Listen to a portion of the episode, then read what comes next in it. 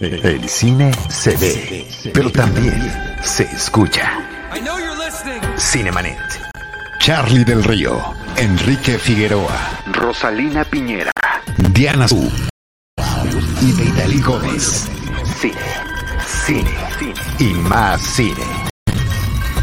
Bienvenidos. Cinemanet. Yo soy Charlie del Río y me da mucho gusto darles la bienvenida a un nuevo episodio de Cinemanet en esto que es nuestros programas especiales donde algunos de nuestros amigos críticos de cine vienen a recordarnos alguna película que fue importante en su vida y también en su trayectoria profesional. Querido Eric Estrada, ¿cómo estás? Bienvenido a Cinemanet una vez más. Muchísimas gracias, Charlie. Yo muy contento de que me invites a tu exitosísimo podcast. Este, este, a ver si no les hago, no provoco que el rating se les caiga, pero yo feliz de venir a platicar contigo siempre, ya lo sabes. Hoy en día lo que puede pasar es que hagas que el rating suba, porque Ah, también muchas felicidades por todo lo que has hecho con Cine Garage, eh, un podcast que ha crecido muchísimo, te felicitamos. Además, eh, te felicitamos y lo compartimos porque creo que nos hemos acompañado a lo largo de los años en estos esfuerzos, cada quien desde su trinchera, del comentario, la crítica, el análisis, el gusto, la cinefilia, eh, todo en torno al cine y también estos momentos en que nos encontramos que siempre son muy gratos. Porque eh, ahora, fíjate, ahora qué bueno que dices lo de desde nuestra trinchera, este, aclarar una cosa, bueno, por lo menos con la gente con la que solemos trabajar, nueva, que ya lleva tiempo aquí, es una trinchera común.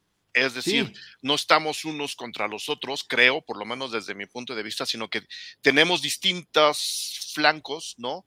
Todos para abordar un tema o inquietudes o ideas o pensamientos o emociones de manera común, ¿no? No estamos, o por lo menos yo no quiero que estemos como cruzando así fuego contra fuego. Entonces, qué bueno que lo mencionas, cada quien desde Sí. nuestra trinchera, aclararle a la gente, nuestra trinchera, la de la crítica de cine, la de la prensa especializada, la del periodismo cultural, creo, o por lo menos con la gente con la que colaboro, como son todos ustedes, es una trinchera común para procurar hacer de este mundo algo bastante más decente que la porquería que tenemos en este momento. Sí, caray. Y vale la pena, vale la pena que lo digas. Sí, en ese sentido lo dije, porque siempre, Sí. y siempre, y así empezó la charla. Siempre nos hemos estado acompañando a lo largo Sí. de muchísimo tiempo. Este es el episodio número 1203 de Cinemanet, después de poco más de 16 años de existencia. Ahí seguimos, sigue siendo nuestra primera temporada todavía. Como no hemos parado, sigue siendo la primera temporada. Y el día de hoy, Eric se suma a este esfuerzo muy reciente en el que queremos recordar películas que hayan significado algo para nosotros. Eh, ha resultado un ejercicio interesantísimo, Eric, porque llegan películas que no esperábamos Sí. de tal o cual persona. Te no sé entiendo. si viste, Enrique Figueroa escogió Fantasía, eh, Rosalina Piñera escogió Enter the Dragon, Operación Exacto, Dragón. Operación Dragón, sí, ese, ese lo vi, ese lo vi. Está- es un ejercicio bien interesante. Yo tenía algo ahí como medio parecido con lo, te- lo tengo. De repente habla- invitamos a la gente a hablar de la primera película que vio en su vida. Tú tienes un enfoque distinto, como es como escoge una película que influyó de alguna manera determinante en tu vida o en tu carrera. Puede haber sido Licorice Pizza, puede haber sido como en el caso de lo que yo escogí, algo que vi en mi infancia, y sé que salen de ahí cosas bien, bien, bien interesantes. Entonces, pues chequen por lo menos los dos que ya que, que acabas de mencionar para que vean cómo la plática sobre el cine va mucho más allá de decir mi reacción ante. Claro, no, no, no. Y además son infancia y juventud. Así lo he planteado a todos los que nos han acompañado en estos programas especiales. Ok. ¿Cuál película de tu infancia y juventud te, te influyó, te impactó y la ves también distinto hoy en día? Claro. Entonces, Eric Estrada de Cine Garage escogió Rocky de Rocky. 1976 con Sylvester Stallone. Platícanos por qué escogiste Rocky, por qué es importante para ti. Primero a nivel personal y ya luego también desmenuzamos un poquito a nivel profesional. Me costó trabajo eh, porque justo en tu invitación estaba ese asunto, ¿no? En tu niñez, en tu juventud, ¿qué película te movió algo? Eh, y yo tuve la enorme ventaja, el fantástico, lo voy a llamar ahora sí, ¿no? El fantástico privilegio de poder ver muchas películas. Entonces, tengo ahí una lista larga de películas que me movieron de una forma o de la otra. En la niñez y en la, y en la adolescencia, si lo, quieres, si lo quieres poner así. Entonces me costó mucho trabajo. pero luego viendo cómo se dio esa infancia eh, dentro de un cine, un cine en particular, además, que es el Cine Florida, en el centro histórico de la, de la Ciudad de México, en la calle de, Peña y Peña, justo con la calle de Florida, este, por de ahí el nombre del, del, cine, sabiendo y habiendo dejado tanto eh, tiempo y tanta nalga en las butacas de ese cine, este, fue complicado. Entonces dije, a ver, de todo lo que ahí, ahí no vi hasta donde tengo entendido yo mi primera película. Entonces, ya de entrada eso le da un enfoque diferente. Pero luego, mi memoria familiar, social, infantil alrededor de la experiencia en ese cine con esa película me llevó a, pues, a elegirla, ¿no? De, como, como para poder platicar un poco más de cómo se desenvolvía toda la experiencia y en este caso cómo se concentraron otras experiencias en el caso de, eh, Rocky. Entonces, dime. No, te iba, bueno, un comentario, Mel Salazar dice que qué gusto verlos juntos, Charlie y Eric, de mis dos podcasts favoritos de cine. Gracias, Mel. Mel Salazar nos ha estado acompañando en todos estos programas especiales de Recordando y te agradecemos. Eh, que, sigas con nosotros y ahorita qué bonito comentario nos estás echando. Te quería preguntar, eh, ¿la habrás visto cuando salió o la habrás visto en un reestreno? Porque normalmente llega a suceder, y así lo tengo yo también en mis recuerdos, pues muchas películas ya las vimos reestrenadas, no las vimos cuando salieron. Y está incluso más allá del reestreno, porque este, te voy a decir, la viene una matiné, ¿no? Las matinés, este, por tradición, están enfocadas al público infantil. Entonces ahí, va, ahí va el recuento de, todo lo que implicó ver Rocky en esa, en esa ocasión, que no recuerdo cuándo fue. Yo no tendría más de ocho años, probablemente yo tendría siete.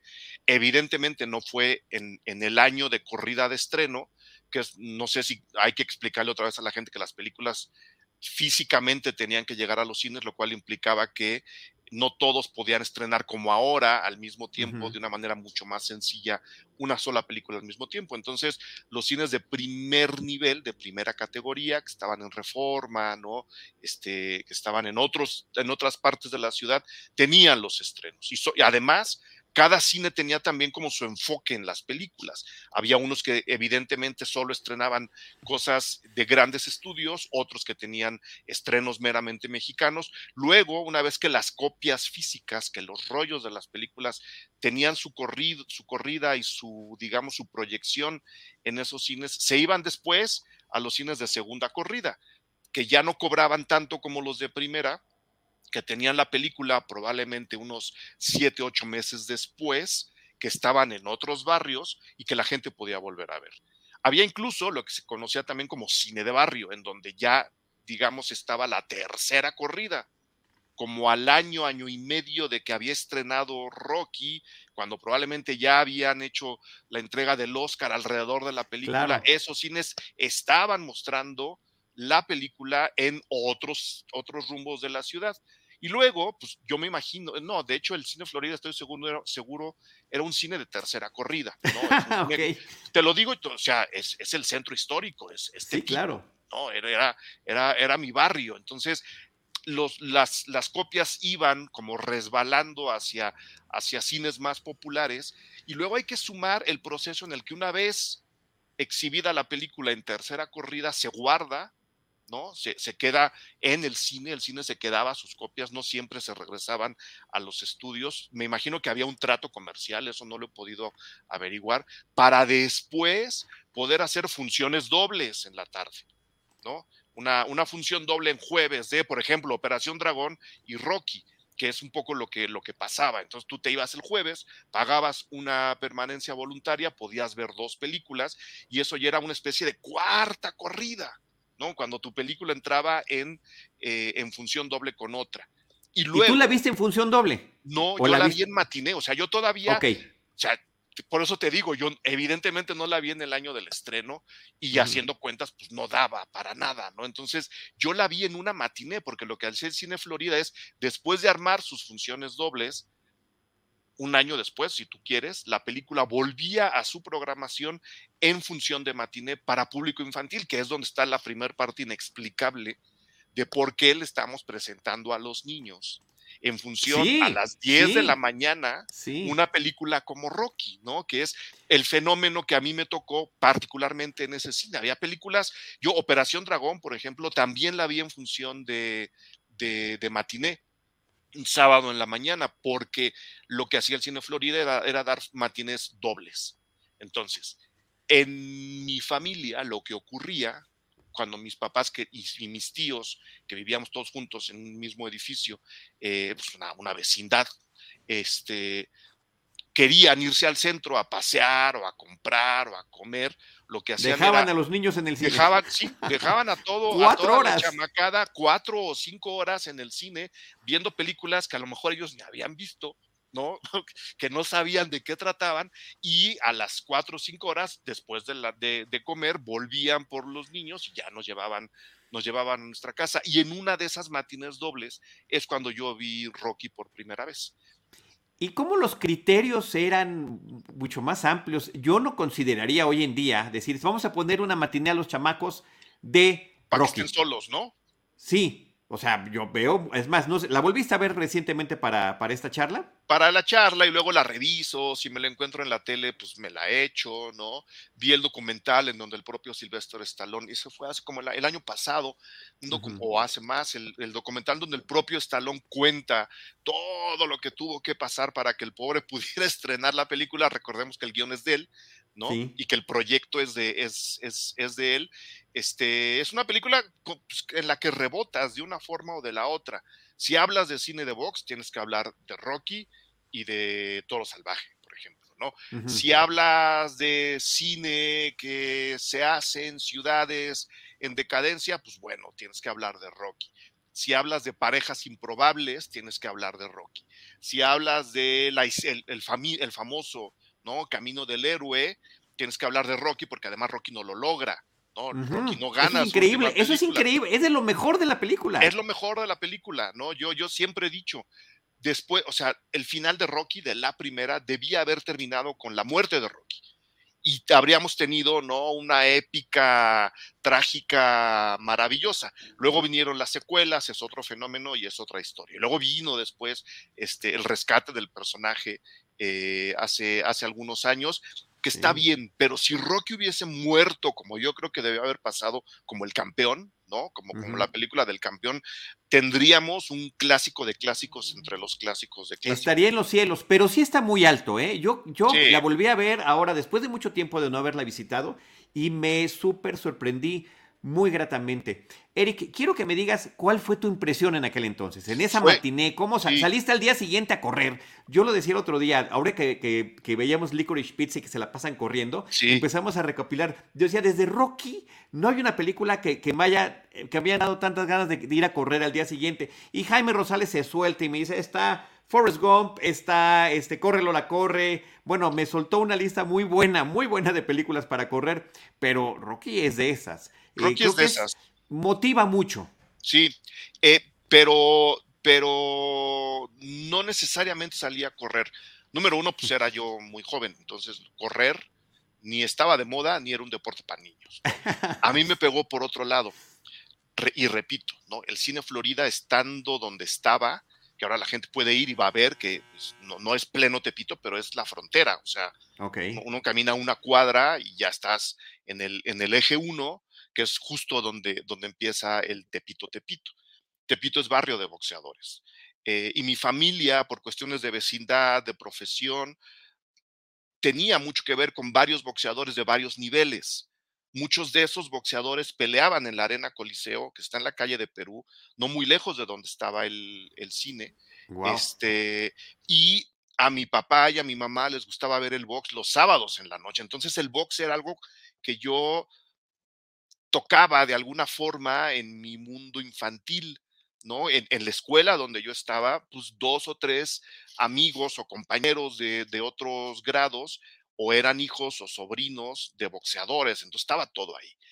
Pero yo no había visto al box desde dentro como la primera vez que vi, que vi Rocky. Entonces, cuando salí, mi emoción era otra, mi emoción era ver a fulano, ¿no? Que venía de la pelea el sábado, verlo el domingo en el puesto de pancita, comiendo con la gente y decir, este señor le pasó lo mismo que le pasó a Sylvester Stallone en la película. Entonces, salir de la película y encontrarme con algo un poco más tangible sobre la cultura del deporte del boxeo, para mí fue muy, muy emocionante, porque evidentemente la película me emocionó, ¿no? Eh, este, yo, yo recuerdo mucho la experiencia de la película y, la escena que más me impactó, si, si ya voy a soltar el, el, estropeo, es justo cuando Rocky está entrenando, golpeando las reses, este, eh, ya, ya desnudas, ¿no? Está ahí como peleándose con las costillas de las reses.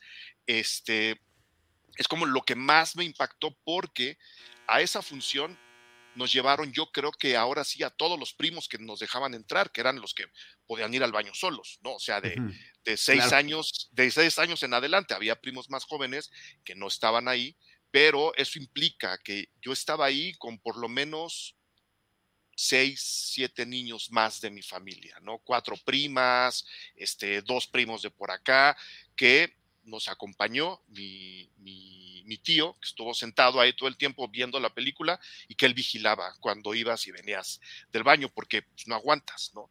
Y a mis primas, a mis primas en particular, que eran mayores que yo, les impactó mucho justo la escena del entrenamiento con, con, las reses. Entonces, mientras ellas se tapaban los ojos, yo estaba viendo, estábamos muy adelante en el cine, había mucha gente en esa mañana, estaba viendo justo, ¿no? Con los ojos como platos, como este señor, sin tener un saco de boxeo para él, se metía a la carnicería a golpear vacas, ¿no? Era, para mí como que todo tenía sentido y al mismo tiempo era una especie de historia épica, como las otras películas que veía yo, que eran las de vikingos y las de Jasón y los argonautas, todas esas se acabaron concentrando en una especie de argonauta raro que era Rocky, que no tenía nada para, para triunfar, que de hecho no triunfa, ¿no?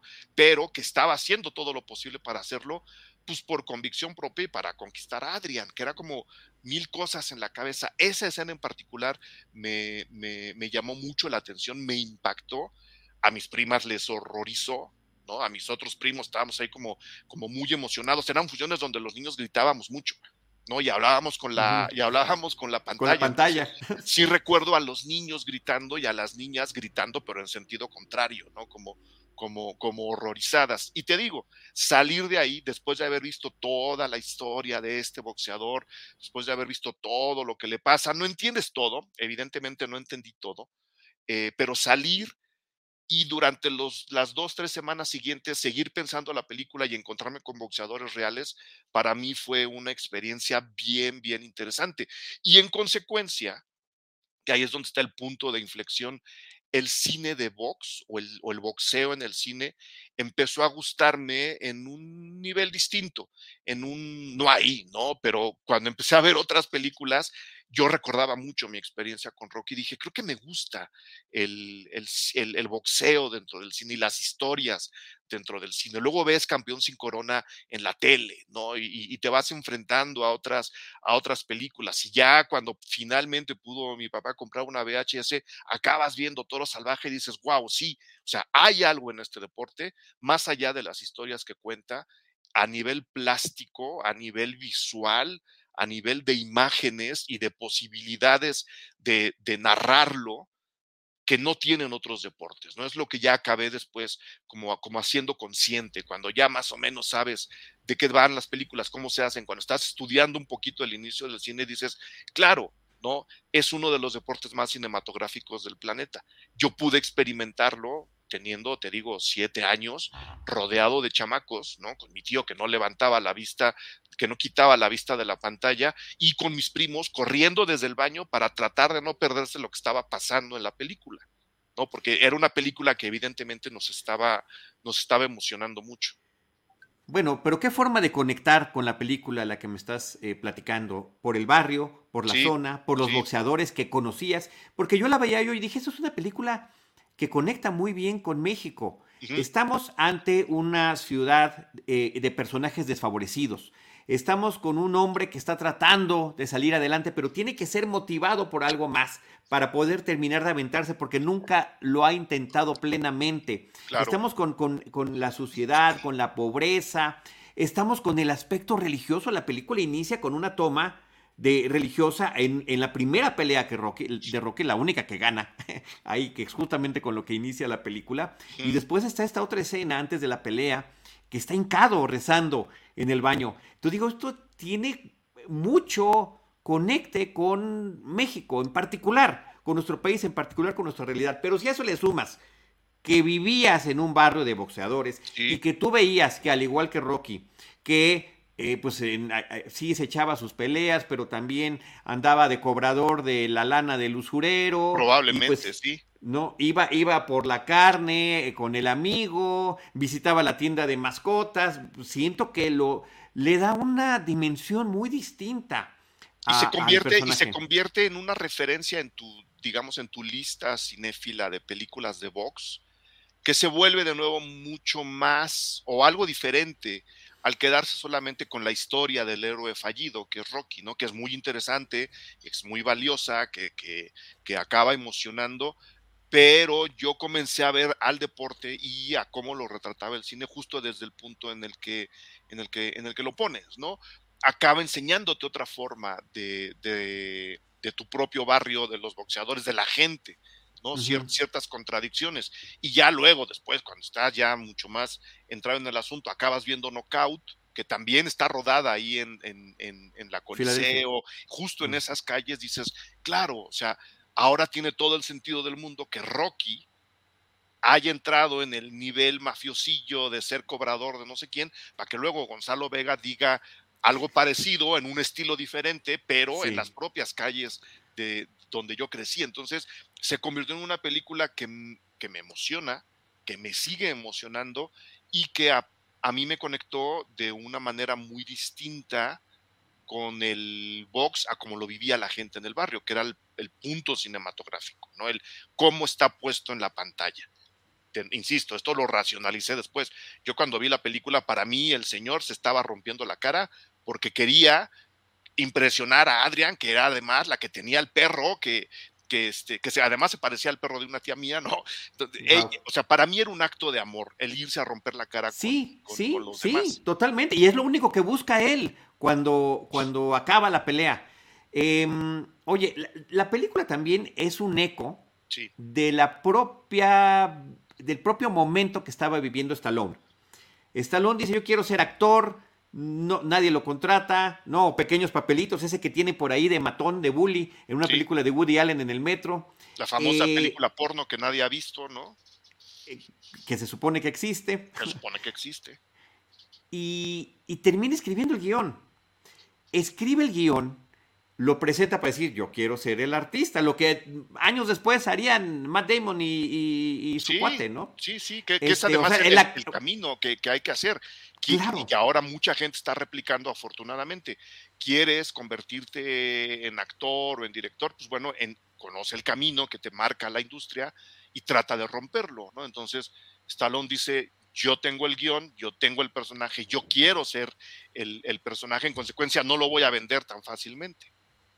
Eh, acabo de ver una entrevista del 76 con la película ya estrenada, porque se estrenó en diciembre del 76 en Estados Unidos. En México llegaría hasta mayo del 77, ya después, de, ya después de los Oscars, que además me parece que llegó muy pronto, porque antes las películas en esas épocas tardaban hasta uno o dos años en poder llegar.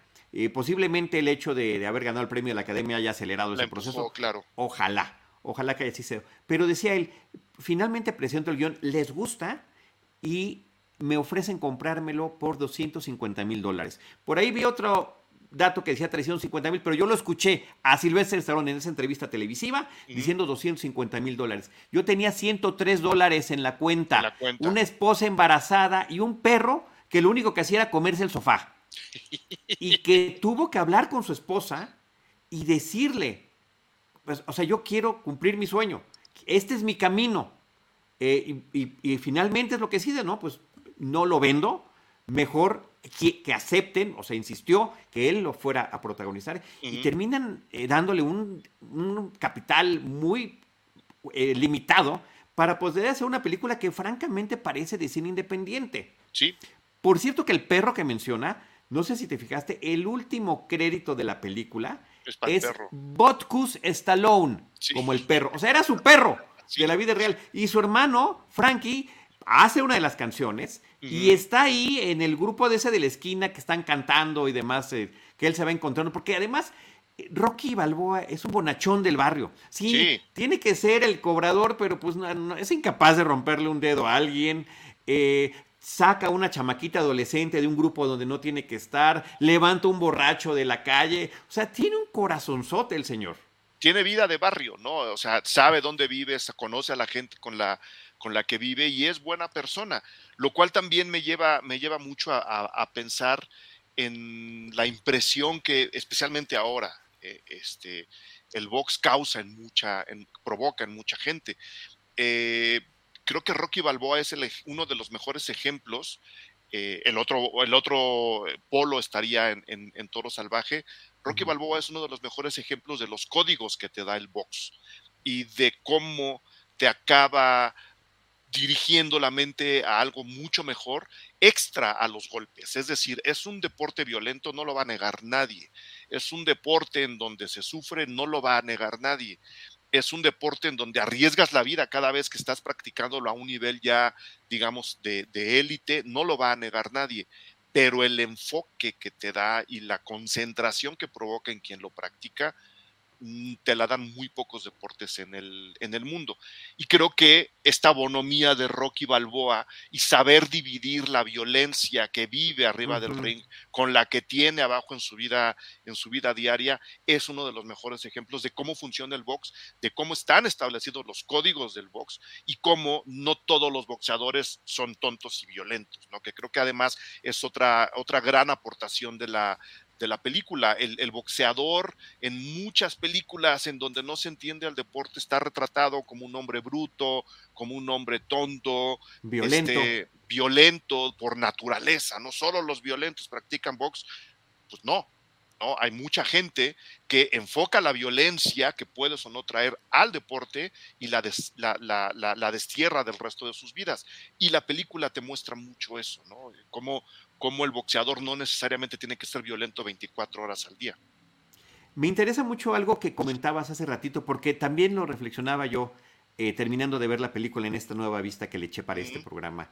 E, es una película de deporte, es una película de box, es una película romántica, es, una, es un dramón, es un dramón. O sea, es una tragedia también. Sí, eh, es una película de lucha, o sea, es como que tiene todos estos elementos que terminan muy bien integrados y te ofrecen una película que, aunque como ya, lo, ya nos echamos el spoiler 10 veces, aunque no gana la pelea final, termina inspirando. Porque, y, y lo decía el propio Stallone, hay que ir hacia eso que aspiramos, hay que encontrar la oportunidad para ejercer nuestra pasión, si no nos vamos a quedar ahí apocados, si no nos vamos a quedar ahí. Y en ese sentido, ¿cómo ayuda la música de esta película? No, no, la música, la música yo creo que, y en este, te digo, en este, en este documental, eh, creo que se llama Rocky por Stallone, o una, ahorita, ahorita busco el dato, justo hablan del, del, capítulo musical, ¿no? De cómo poco a poco le, le, fueron diciendo, convenciendo más bien a Bill Conti, que es el autor de la, de la música, pues para ver, no, no necesitamos la música típica, necesitamos otro enfoque, ¿no? ¿Por qué? Porque este no es el héroe tradicional, no va a ganar al final de la película, va a sufrir la tragedia deportiva de no triunfar en donde quiere triunfar, pero va a acabar encontrando otras cosas, ¿no? Va, va a acabar, digamos, liberándose de muchos demonios y va a encontrar, por supuesto, al, al, amor de su vida, que además es el amor de su vida en todas las películas, hasta la más, hasta la más nueva. Este, y creo que el trabajo de música, sin ser típico, eh, en una película también hasta cierto punto atípica del box, que nos han acostumbrado a que el boxeador debe, debe de ganar, ¿no? Eh, creo que ahí hay una, como dices, una conjunción de emociones bien, bien interesante, bien, bien padre. La película, la, la, música tiene toques épicos, ¿no? Tiene toques de, a ver, hoy toca hacer esto, tienes que hacerlo, pero tampoco es triunfalista y creo que eso es bien difícil de lograr, especialmente viendo yo ayer en lo que hacía tiempo para algo, mil cosas, ¿no? me aventé el, final de El origen de la justicia, que es justo donde coinciden Superman, Batman y la Mujer Maravilla con Lex Luthor, ¿no? 15 minutos que fue lo que aguanté, no, no, no aguanto verlas más por segunda corrida. Y la música era tan estorbosa, Charlie, era como de... Era, era como de, a ver, estos están ganando. Y en realidad en la pelea que yo estaba viendo iban perdiendo y es aquí hay un error de concepto. Bill Conti hace todo lo contrario. ¿No? En una película en donde sabemos que, el, que deportivamente este hombre no va a triunfar, no le pone un tono épico, no le pone un tono triunfalista, pero sí te dice, a ver, tus brillos están en otros lados. Y eso creo que es bien difícil de lograr. Motivacional, puede sonar trillada la palabra, puede sonar extraña, pero es una música que motiva. Y sí empieza como fanfarria, cuando salen los, las, no, las letras de Rocky al inicio, es la parte de la fanfarria, pero la otra no, es, es el, eh, em, el vamos a tratar, vamos a intentarlo, vamos a salir adelante. Y está ese montaje que digo, ya el montaje musical y de, los entrenamientos, bueno, se vuelve ya un cliché, pero este está muy bien armado y llega en muy buen momento, es a la hora y media de la película, la película dura dos horas. Apenas a la hora y media es cuando ves eso, cuando ya conoces su vida, porque el punto no es, ah, como entrenó, le fue bien. No, ese no es el punto, pero sí lo, sí lo tienes que ver. Y entonces es la carrera, y son, la, bueno, las este, lagartijas a una mano, las lagartijas aplaudiendo, la pera, la carne, como bien habías comentado, que la utilizan en varios momentos de la película, y por supuesto esta carrera final, porque además no estaba en forma. Recordemos que la primera vez que corre y sube esas famosísimas escaleras donde ya ahora está su estatua. Le cuesta. Claro, hasta no, el dolor este de caballo que le llamamos, termina bajando las escaleras y todo. Y ya la última, no, brinca y él solito. Por cierto que, eh, digo, eh, este, una escena que está en el imaginario colectivo es cuando corre con todo mundo, pero no es en esta película. Será hasta la 2 y me parece que es muy interesante que hayan hecho eso, que, que, termina subrayando ese espíritu del personaje, ¿no? Aunque en otras cosas la saga termina contradiciendo lo que en esta están planteando. De ahí que yo diga, Rocky debió haber muerto en la primera película. Justo para no traicionar este sentido trágico, ¿no? Porque creo que, creo que la película entrega una reflexión bien interesante, que de nuevo viene a partir del enfoque que te da este deporte en, particular, otros, eh, como, el, como el fútbol americano, ¿no? Eh, eh, que, luego la gente cree que, por ejemplo, las pláticas con los entrenadores es, tienen que darme el 110%, yo estoy esperando que ustedes ganen, ¿qué son, niños o muñecos de trapo? Un entrenador jamás te dice eso. Un entrenador real jamás te dice eso. Y ahí está, ¿no? El, papel del entrenador de Rocky en, este, en, esta, en esta historia. Es más una especie de Merlín, ¿no? Que, que, alguien que te dice, tú eres lo suficientemente hombre para subir y ganar esa pelea la finalidad de Rocky es llegar a esa pelea. sobre, no, y él lo dice en algún momento. Además, además de llegar, aguantar los 15 rounds. Claro, claro. Nadie ha aguantado. Se lo, y se lo dice a, Adrian, nadie los ha aguantado. Yo los voy a aguantar. Yo los voy a aguantar y me estoy entrenando para eso. Entonces, el enfoque que te da, te digo, ese deporte, otros deportes en, en, particular, y, y, en particular el fútbol americano, por ejemplo, es decir, a ver, ¿cómo vas a enfrentar esta bronca y a dónde quieres llegar? ¿No? Tienes que apuntar más lejos de a dónde quieres llegar, porque entonces vas a hacerlo de la mejor forma posible. Pero el objetivo no es llegar y convertirte en el campeón de campeones del box mundial. Tu objetivo es llegar a la pelea y completar los 15 rounds. Órale, entrénate para ganar la pelea, porque en consecuencia lo que vas a hacer es aguantar los 15 rounds. Y eso es bien difícil luego, luego de entender, ¿no? Y creo que este, la música justo apunta a eso, el papel del del entrenador apunta también justo, eh, justo a eso, Borges Meredith, ¿no? En un papel, este, según yo, memorable y clásico también. No es alguien que lo esté empujando a romperle la cara al otro. ¿No? Le está corrigiendo y lo está ajustando y lo está llevando por el mejor camino posible.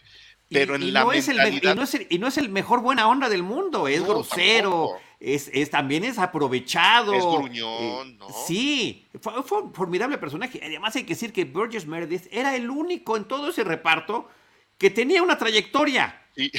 el señor ya tenía toda una trayectoria en cine y televisión. Bueno, había aparecido en capítulos de los más memorables de, La Dimensión Desconocida. Había sido el pingüino en la serie del 66 de, Batman, y había hecho no sé cuántas cosas. Y llega a entregarnos este formidable personaje que también el propio dice, tengo setenta y tantos años, ya no busco oportunidades. El póster de su gimnasio avejentado, no sin pintar. Es otro Rocky. En la decadencia. En la decadencia, es otro Rocky. Él sabe lo que Rocky está viviendo porque muy probablemente él también lo vivió. Él tuvo un momento de gloria, no sabemos si lo tocó o no, que creo que no, no lo dicen jamás, ¿no? Eh, eh, creo que la película hace bien en no decirlo, pero a la hora de verlo con Rocky intuyes que se está reflejando en él y que está viviendo lo que ya vivió, lo está reviviendo en la experiencia de Rocky. Y esa relación es bien interesante, bien, bien bonita, ¿no? O sea, es alguien en decadencia. Rocky está en decadencia. La primera vez, como es que sube las escaleras, no, no, no llega, no, no, no le da. Y se tiene que demostrar que puede hacerlo nuevamente que es donde luego la gente malinterpreta la película. Rocky no está entrenando para ganar. Y si ven la película desde ese ángulo, se convierte en una experiencia súper, súper, súper emocionante. Evidentemente luego volví a ver la película también con la llegada del, del, VHS a la, a, la, a la, casa y vas agarrando más la onda. Pero de entrada, en esa primera vez, en el cine con mis primas, con mis primos, nuestras tortas y nuestras fresas congeladas, que era lo que vendían en, el, en, el, en, la, en la dulcería, vendían fresas congeladas, para mí fue como, wow, esto es muy emocionante. Tengo que ver porque es tan emocionante, que es justo lo que, a donde me estaban empujando muchas otras películas. ¿Por qué me emocionan tanto estas historias? Y esa, nomás para no, para no, este, para no perder el dato, este, mi, mi querido Charlie, esa película Rocky, la vi en función doble con otra cosa rarísima eh, que no he vuelto a ver, que no he vuelto a encontrar jamás, eh, que se llamaba Octagón. No sé si has oído hablar de, de, Octagón, fíjate, aquí estoy viendo. Me suena el nombre, creo que es, o sea, no la vi, nunca la vi, nunca la vi. Es de 1980 la película. ¿Chuck Norris? Es Chuck Norris, Karen Carlson, Lee Van Cliff, fíjate. Este, ¿a quién más conocemos de aquí? No, pues no, casi, casi a nadie.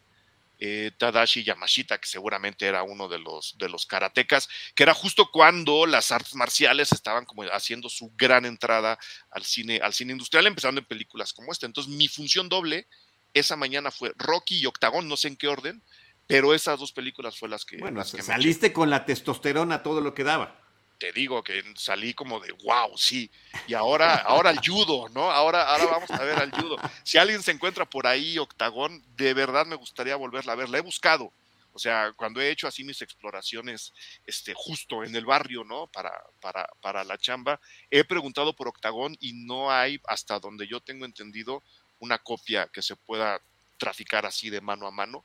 Este, le escribiremos a los estudios a ver si tienen por ahí una copia de Octagón, que es una cosa rarísima, ¿no? No dudo que el luchador Octagón se haya bautizado como Octagón justo por esta película. Claro. Oye, Eric, eh, desde el punto de vista de la película de deporte, un aspecto que me resulta muy interesante es el de cómo el personaje de Apollo Creed que él está en, el, en, la fama absoluta, con la confianza de ser el campeón, que lo único que ve es interrumpida el próximo espectáculo, no la próxima pelea, el próximo espectáculo que tiene porque el, el boxeador que había seleccionado ya no funciona y se le ocurre, ¿por qué no le damos la oportunidad a alguien local? Esa forma de ver el deporte como simplemente un negocio, em, no, ya ves que hay todo el deal con la gente que va a organizar el, y a él no le importa, no, ni, nunca lo vemos entrenar. Eh, él llega con una gran presunción y espectáculo, primero como Washington, disfrazado de Washington, después disfrazado del tío Sam a la pelea.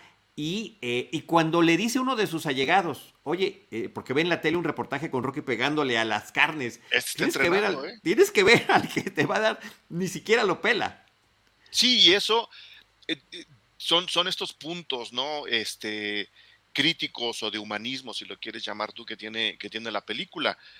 La única forma que Rocky puede demostrarse a sí mismo y a los demás que es alguien de valor pues, es metiéndose a un deporte tan discutido y tan violento como, como el box. Y de nuevo, ¿no? eh, el sistema ha roto estos, estas maneras de escalar o, incluso la manera de explotar al propio deporte lo ha roto en varias partes. Y hay deportistas consentidos que están en la, en la cima, a los cuales se les consiente, se les protege, se les patrocina, se les da todo lo necesario. Y hay quien tiene que venirle a demostrar al sistema que vale la pena que es justo donde en las secuelas se traiciona el, personaje de Rocky, alguien tiene que venir a demostrarle al sistema que vale la pena en lugar de que el sistema impulse desde abajo a una serie de deportistas en potencia que luego pueden brillar. Es decir, algo está mal en el, en el box profesional, como se vive incluso hasta la fecha, en donde los boxeadores amateurs no tienen oportunidad y los profesionales están consentidos de tal forma que pueden darse el lujo de actuar como, como, como actúa Apollo Creed, ¿no? Entonces, el negocio. El, negocio, el negocio, es que es un poco, este, perdón la analogía, pero es un poco lo que pasó con, con Residente y el, y ¿cómo se llama? El, el otro, el otro este, músico, este, J Balvin, ¿no? Uno acusa al otro de no tener barrio, y creo que en parte lo que le está ocurriendo a Apolo es haber perdido el suelo y haberse olvidado del barrio, de dónde viene y de dónde salen las cosas y de dónde sale lo realmente, lo realmente valioso. Y Rocky está ahí. Por eso, como dices, es interesante conocer al personaje, dónde se mueve, cómo se mueve, con quién se relaciona, cuáles son sus motivaciones y contra quién se va, se va a enfrentar. ¿no? Entonces creo que ahí la película tiene este rozón de, híjole, las cosas no están parejas y como las cosas no están parejas, vean las tranquisas que nos tenemos que acomodar. Eh, saludos Enrique Figueroa, que por ahí nos está, nos está acompañando también, querido Enrique.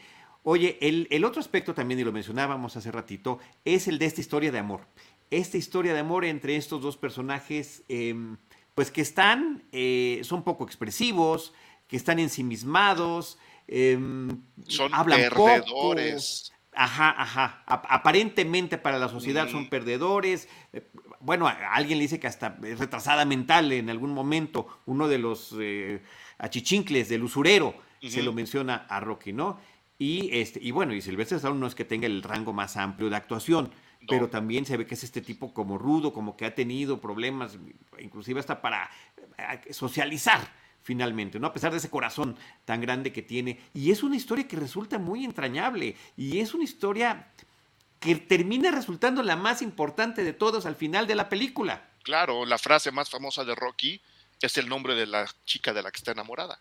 Adrian, Adrian, gritando, Así acaba la película. Es la frase más famosa de la película entera. Es el centro de la, de la película. Son seres comunes y corrientes.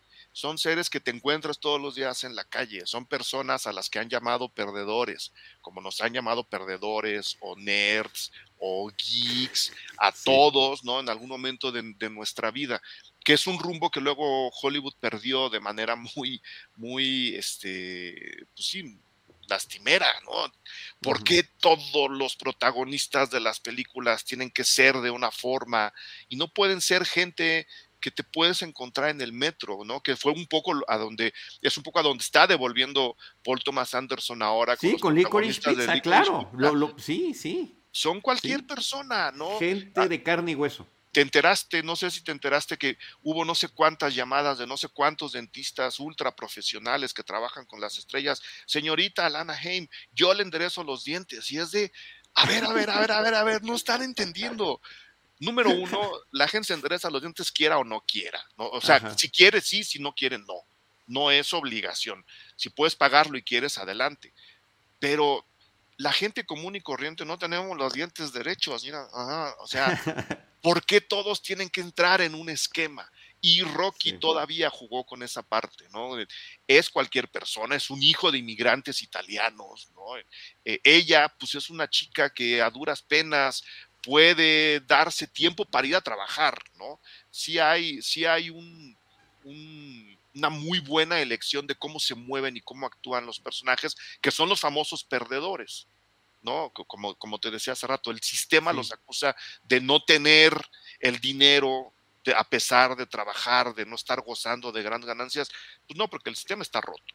¿no? Y porque la gente común y corriente nos vemos así, tenemos que actuar así para sobrevivir de esta forma. Creo que es uno de los grandes, grandes aciertos de la película, aunado, como dices, a, explotar el poco rango actoral que tenía Sylvester Stallone, que tuvo que estudiar, ¿no? Que tuvo que entender otras películas de box, ¿no? Que es, es un trabajo que luego no se, no se reconoce en la película y sí, es, sí existe en el, en el documental, en donde él mismo cuenta cómo se hizo la película.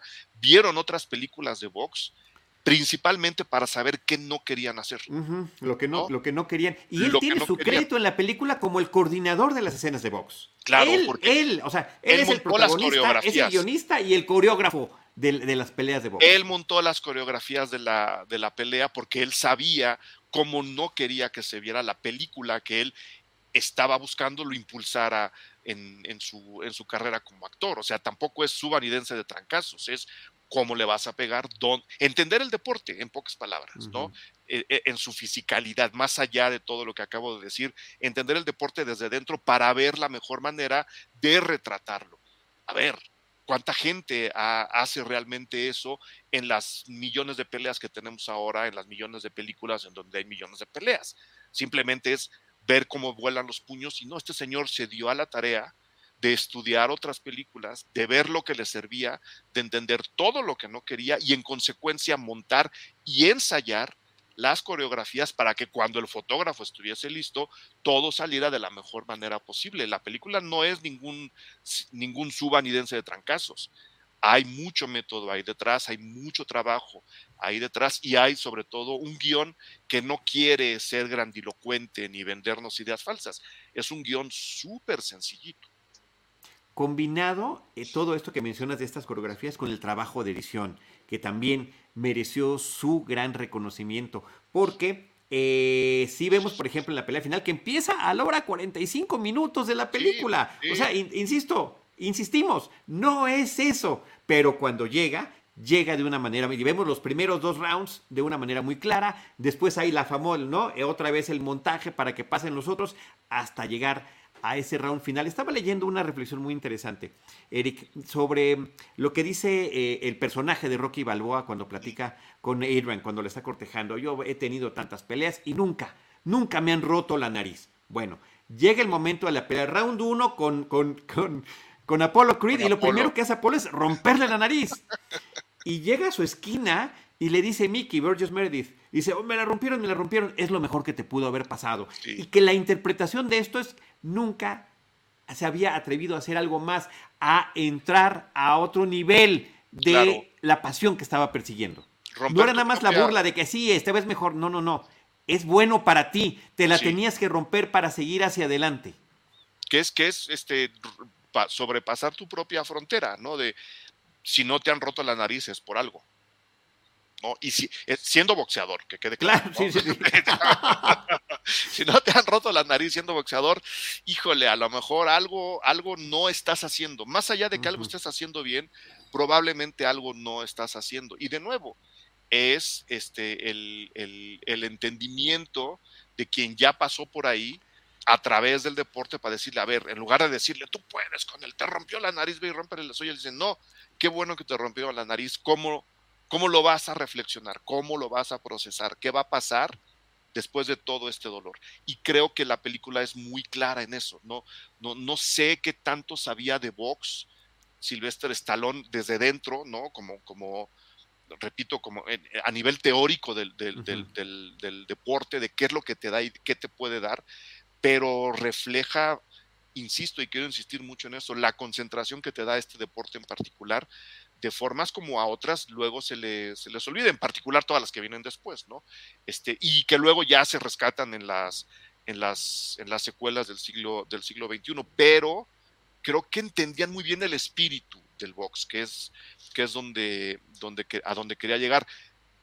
Toro Salvaje también lo hace, pero el personaje de Toro Salvaje es todo lo contrario, ¿no? Entonces, también se entiende mucho el espíritu del box, pero la historia que nos están contando va justo para, para, para el otro lado, se parece un poquito más a Campeón sin Corona, que también tiene lo suyo y que también entrega una reflexión muy, muy profunda al propio personaje a través de la experiencia del box y de su explotación a altos niveles profesionales, porque no olvidemos que Campeón sin Corona empieza su decadencia cuando supuestamente toca la cima del box profesional en México.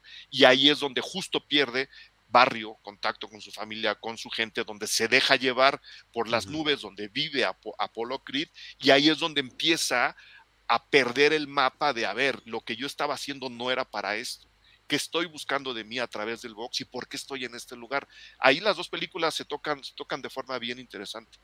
Y le sucede a Rocky en las secuelas. Le llega a pasar a él también, llega a, llega a estar en el mismo papel de Apolo en algún momento. Este, ahorita que mencionabas qué tanto sabía, no, yo no tengo la respuesta, qué tanto sabía Silvestre Stallone de box antes, pero sí había esta admiración hacia Rocky Marciano. Ahí está este gran homenaje, está el póster que lo voltea a ver constantemente Rocky, lo tiene prácticamente como un altar. Y, este, eh, y, por ahí había una anécdota muy interesante de Rocky Marciano.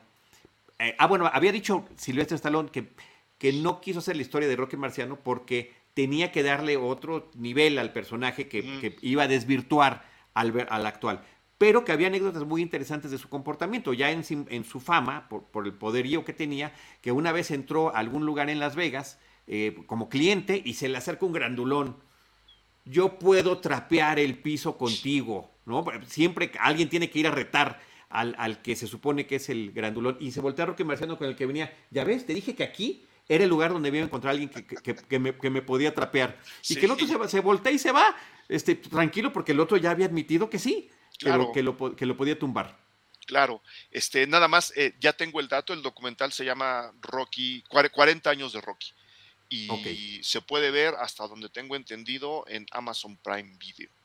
ah, bueno, y, Rocky, ¿eh? Rocky también a través de Amazon Prime Video se puede visitar. No sé si directamente eh, eh, como parte del catálogo o uno de los canales internos que tiene, porque está el de MGM, pero sí es una película que se puede conseguir y creo que sí, pues, Eric, estamos haciendo la super recomendación de que, la, de que la visiten. El, ha, habido gente que, que pregunta, este, si Licorice Pizza es una película para adolescentes, yo creo que sí, ¿no? Eh, más allá de las cuestiones de calificación, eh, de, clasificación de la película, si hay sexo, violencia, uso de tabaco, alcohol o no, creo que luego hay experiencias fuertes que los cinéfilos jóvenes pueden manejar más de lo que creemos. Y sin decir que es una película infantil, tomando en cuenta que yo soy un bruto, ¿no? Y que, por haberlo sido pude ver Rocky a los... Podía y puede hacer como actriz a partir de un papel tan difícil como, como este. Difícil porque, de nuevo, hay momentos en donde malamente la llaman retrasada mental, ¿no? Estoy entre, entrecomillando, este, y ella tiene que hacer creíble esa frase sin estereotipar al personaje y sin caer en una mala interpretación de cualquier cosa que la gente considere un retraso mental. O sea, no, no era tan fácil, ¿no? Y, creo que lo logra muy, muy bien, más allá de la transformación física, que creo que, creo que es ya, ya de, entrada, de entrada sorprendente. Nomás, no sé dónde quedó mi idea, pero yo lo que iba a decir es que si alguien tiene niños, niñas de 10 o 12 años, explicándoles cómo va el asunto, bien podrían ver Rocky. Ah, ok. Este, oye, aquí mira este comentario de Eduardo Rocha. Dijo, no hubo adolescente que después de haber visto Rocky, que no pensara no podía intentar conquistar el mundo, aún saliendo totalmente golpeado en el camino. Claro, porque la idea, no es, la idea no es conquistar el mundo, es tener las ganas de hacerlo. Y eso creo que es donde, es donde está metido justo el personaje y el espíritu de Rocky. Em, la relación de, Rocky y de Adrian me recordó, por primera vez vi como una conexión, dime tú si le estoy viendo mal, con Párpados Azules de Ernesto Contreras. Dije, siento que son eh, personajes que están en una situación un tanto cuanto similar, quitándole todo el aspecto del boxeo y demás, pero estas soledades que se encuentran. En cuestión de soledad urbana, sobre todo, sí, porque este, no es lo mismo ser un personaje solitario en, en, el campo o en una ciudad muy pequeña que ser un personaje solitario en una ciudad, además, este, tan difícil de leer como es eh, Filadelfia en el caso de Rocky o la Ciudad de México, que son tremendamente complejas, ¿no? Eh, Filadelfia es una ciudad súper, súper violenta en esos años y creo que incluso ahora muy golpeada por eh, violencia, de tráfico de drogas y de, y de pandillas. Y la Ciudad de México, pues lo sabemos, es una, es una ciudad que tiene tantos matices como posibilidades de volverse violenta. Entonces, sí, creo que las soledades, siendo personajes distintos y llegando a lugares diferentes, creo que el origen de la relación de sus personajes en cuestión de son solitarios y no saben qué hacer con esa soledad, si aprovecharla o no, o están a gusto o no, creo que sí podríamos comparar cómo unen esas soledades urbanas a los personajes de Ernesto Contreras con, con los de con los de Rocky, ¿no? No, no lo vería tan descabellado. Sí veo ahí un programa doble, por ejemplo. ¿no? Como ya, para adultos, pero sí, a ver, exploremos soledades, vamos a ver párpados azules claro, y vamos a ver claro. En vez de que la pongas con otra película de box, la pones con párpados azules. Claro, y queda, y queda muy bien. Oye, nos está comentando eh, Jaime Rosales, James, que sí está en Amazon Prime Video como parte del catálogo. Eso me parece una formidable noticia para terminar de compartirla. Eric, ¿algún comentario final en torno a esta recomendación? Y agradeciendo que hayas venido no nada más a darnos tu experiencia en el comentario y la crítica cinematográfica, sino también regalándonos esas anécdotas que efectivamente son el propósito de estos programas especiales, hacer más personal esta forma que tenemos y el por qué nos gusta compartir el cine. No, pues gracias a ti por la, por la invitación. Otro comentario, no, cuando puedan, yo no sé si he visto Rocky eh, después de esa vez, no sé si he visto Rocky en cine alguna vez más. Este, y creo que valdría la pena rescatar las oportunidades de volver, aunque sea en proyección con Blu-ray, no importa, ¿no? Pero tener chance de, volver a ver estas películas en, en, pantalla grande. Entonces, si alguien se le encuentra por ahí, yo le diría que aunque sepan de qué, eh, eh, en qué va a acabar y aunque digan, ay, esta parte me aburre, ver estas películas en pantalla grande vale muchísimo la pena. Mucho de cierto desprecio hacia ese cine eh, de, gente mucho más joven que nosotros, viene justo por el tipo de experiencia que tienen con la película. A mí alguien alguna vez, este, muy, muy, muy, muy joven, me dijo, es que no se ve nada. Y la comprendí perfectamente, porque pues, si la ves en tu tele, por muy, ¿sabes? HD, LED, Plus, 4X, Ultra, Ultra, yo puedo, el, el, el celuloide se ve de una manera muy distinta a cómo lo puedes reinterpretar. No solo la digitalización de la película, sino luego el streaming a través del cual llega a tu pantalla. Entonces, si la ves en cine, no es tan oscura de entrada, ¿no? Este, siempre y cuando estén bien calibrados los focos, que está pasando ahora con Batman, ¿no? Que la gente no se ve, pues díganle al cine que calibre bien sus focos y que proyecten como se debe de proyectar y van a ver que la película sí se ve, no es culpa de la película. Y no es culpa de ellos, ¿no? Pues evidentemente si está mal calibrado no se ve, pero en el caso de Rocky, que es lo que quiero decir, es una película que sí cambia por completo cuando la tienes en, en, pantalla grande. Entonces, sería más que comentario un deseo de tratar de ver estas películas y otras de nuevo en los cines, aunque sea en función doble en matiné con Octagón. Oye, este, el dato curioso, la película al año siguiente, en el 77, nominada a 10 premios Oscar, ganó 3, ganó mejor película, mejor director y mejor edición. Se quedaron por ahí todas las nominaciones para Sylvester Stallone, para Talia Shire, para Burgess Meredith y para Burt Young, que es Polly, el hermano este, alcohólico, amigo de, de Rocky que, es el hermano de, Adrian. Y este, y bueno, pues ya en la anécdota, imagínate, eh, este John G. Avildsen le ganó a Alan J. Pakula a Por todos los hombres del presidente, a Ingmar Bergman por Cara a Cara, a Sidney Lumet por eh, Network y a Lina Wermuller por Siete Bellezas. Siendo este, pues un director por encargo, ¿no? O sea, este no es un proyecto de él. Y, todos los proyectos que hizo después fueron por encargo. Incluido, oye, y termina siendo la versión infantil de Rocky. Termina dirigiendo Karate Kid. Sí, se acaba aventando Karate Kid, que es un poco traicionando un poquito al final, es, un, es la versión infantil, infantil de Rocky, pero sin quitarle mérito a Avilsen, que tenía que conjuntar un trabajo de una persona completamente inexperta en el asunto, como era Sylvester Stallone. La película no habría llegado a donde llegó, incluidos los Óscares que ganó, sin haber tenido un guion como el que tiene, sin haber tenido una interpretación como la que tiene y sin haber tenido las coreografías de box como las que tiene, que todo eso es mérito de, de, Sylvester. Stallone. Entiendo perfectamente el trabajo del editor, pero si al editor le das muy buen material, es decir, peleas muy bien coreografiadas para que sean muy bien fotografiadas y en consecuencia puedas montarlas muy bien sin la coreografía que estudió y desarrolló Robert este, Silvestre Stallone, no tendríamos un trabajo tan fino en la edición. Los editores pueden salvar una película, sí, pero entre mejor material les des, más a gusto van a trabajar y más se pueden inspirar y aquí está la prueba. No, cuando hay un concepto, cuando claro. y ese concepto lo tenía muy claro Silvestre Stallone. Yo creo que sí, yo creo que sí. Qué gusto. Te agradezco enormemente este regalo que nos has hecho aquí en Cinemanet con tu presencia, con tus anécdotas, con tu opinión y con tu recomendación. Gracias a ti, Charlie, cuando me digas. Gracias, igualmente. Este, Eric Estrada, recordando Rocky con Eric Estrada, arroba mezclilla guarra de Cine Garage. Eh, yo soy Charlie del Río, les quiero agradecer a todos los que nos acompañaron. Eh, también agradecerle a Jaime Rosales esta producción y a todo el equipo Cinemanet y a ustedes. Les recuerdo, queridos amigos cinéfilos y cinéfilas, que nosotros les estaremos esperando en nuestro próximo episodio con Cine, Cine y más Cine. Esto fue Cinemanet con Charlie del Río, Enrique Figueroa, Rosalina Piñera, Diana Su y Teitali Gómez. El cine se ve, pero también se escucha. Cine. Cine. Y más cine.